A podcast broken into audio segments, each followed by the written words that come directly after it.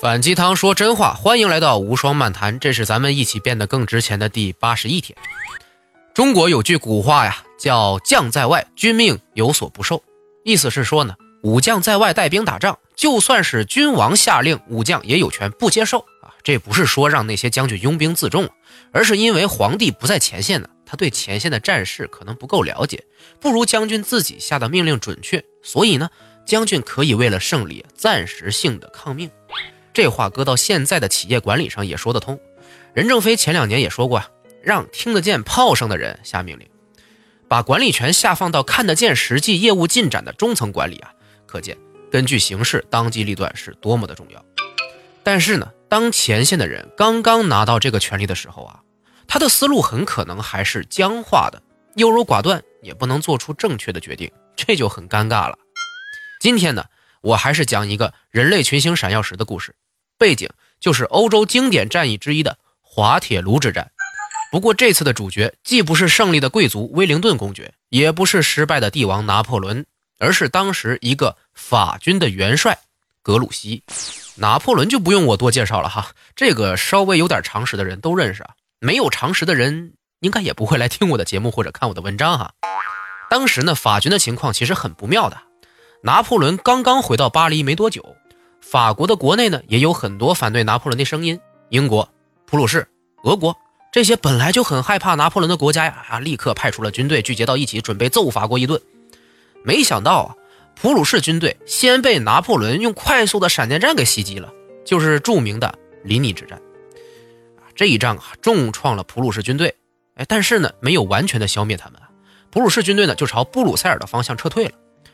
拿破仑呢，为了压住国内的动乱，他必须不断的用胜利的消息来刺激法国人，好让他呀能够安稳的坐在皇帝的宝座上。他知道自己必须尽快的和威灵顿公爵开战。为了不让之前逃跑的普鲁士军队回来和英军会合呢，拿破仑啊就派手下的这位格鲁希元帅带三分之一的兵力啊去追踪普鲁士军。故事就从这里开始了。书里啊，最开始对格鲁希的评价那是相当的低呀，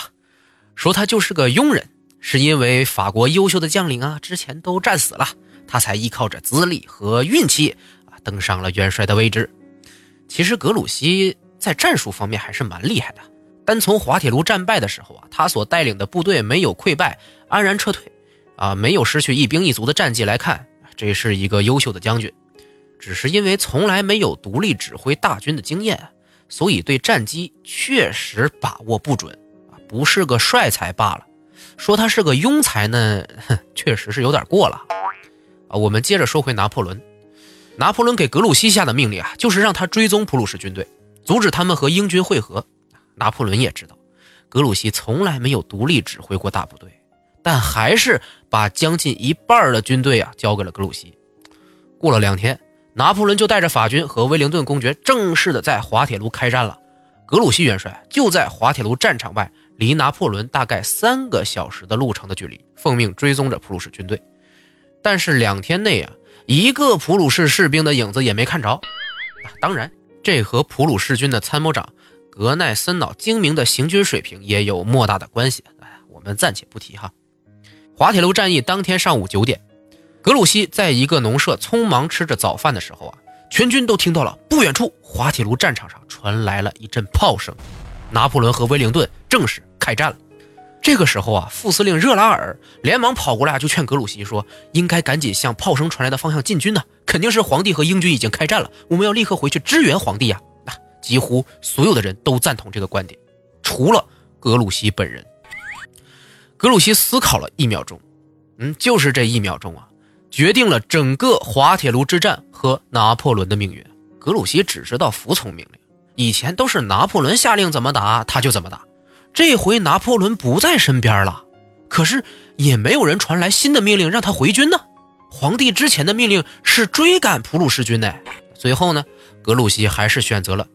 按照原定计划继续追踪普鲁士军，并没有前往滑铁卢战场。那时啊，正是滑铁卢之战最激烈的时候啊。法军和英军几乎都已经无力进行冲锋了，拿破仑在等格鲁希的支援，威灵顿在等普鲁士军的支援，哪个支援部队先来到战场，哪一方就会获胜。格鲁希选择了不违背皇帝之前的命令。可是事实证明啊，格鲁希也并没有完成拿破仑交代的任务，因为普鲁士军队完全的甩开了格鲁希，绕了一圈，直接奔向了滑铁卢支援威灵顿。正是格鲁希在那一秒钟做出的不违背拿破仑的命令的决定啊，彻底击溃了拿破仑。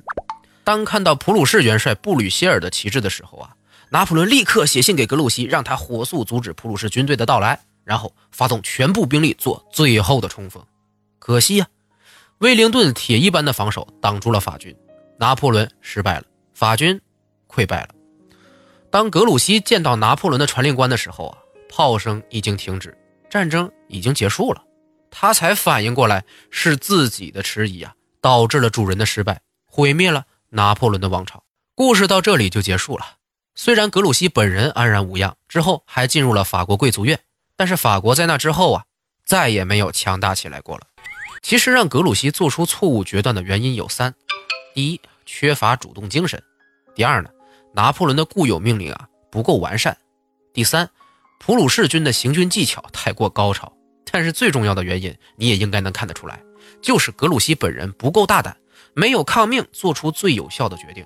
他做了二十年的执行者，是没办法一下子做好决策者的。现在的商业社会啊，其实就跟打仗一样，我们谁也不知道哪一家企业也许突然之间就会倒塌不见，也不知道什么时候自己就会遇到需要做出重大决断的时刻。谁能做好这个决策，谁就能赢得战争。我想说的是，在工作的时候，千万不要只想着怎么做好眼前的事儿，你一定要经常问自己，你做的事儿是不是真的有价值。是不是对你和公司的未来真的都是有益的？啊，当你只想做一个执行者的时候，你很可能会给自己和公司带来想象以外的损伤。这个时代啊，每个人都可能处在格鲁希的位置上，你的一个决定就会影响整个团队。我就经常和我的小伙伴讲，如果你发现我哪里做的不对啊，立刻就指出来，我们好一起看清楚到底怎么做是更合适的。而且我还会经常放权给他们。啊，这个东西安排给你做，那你有权决定怎么做，只要你的理由足够充分，我听你的。也就是说，除了我以外的人都必须从小事开始，懂如何决策，为何决策，将来才能承担大任。不让我做拿破仑呢？现在很多人都缺乏这种主动精神，有些是因为自己在体制内待久了，习惯了做执行；有些是自己没有意愿，也没有能力做好一件事儿；有些。是还没有意识到战略的重要性，那如何确保自己在该做决断的时候能够做到高效正确呢？我的建议是啊，嗯，第一，从战略上仔细的思考团队的目标是什么，确保没有因小失大；第二点，适当的放弃一部分你熟悉的安全感，主动的去练习自己做决定；第三点，自己实在不懂的话。就听取那些和你自己想法相差最多的建议吧。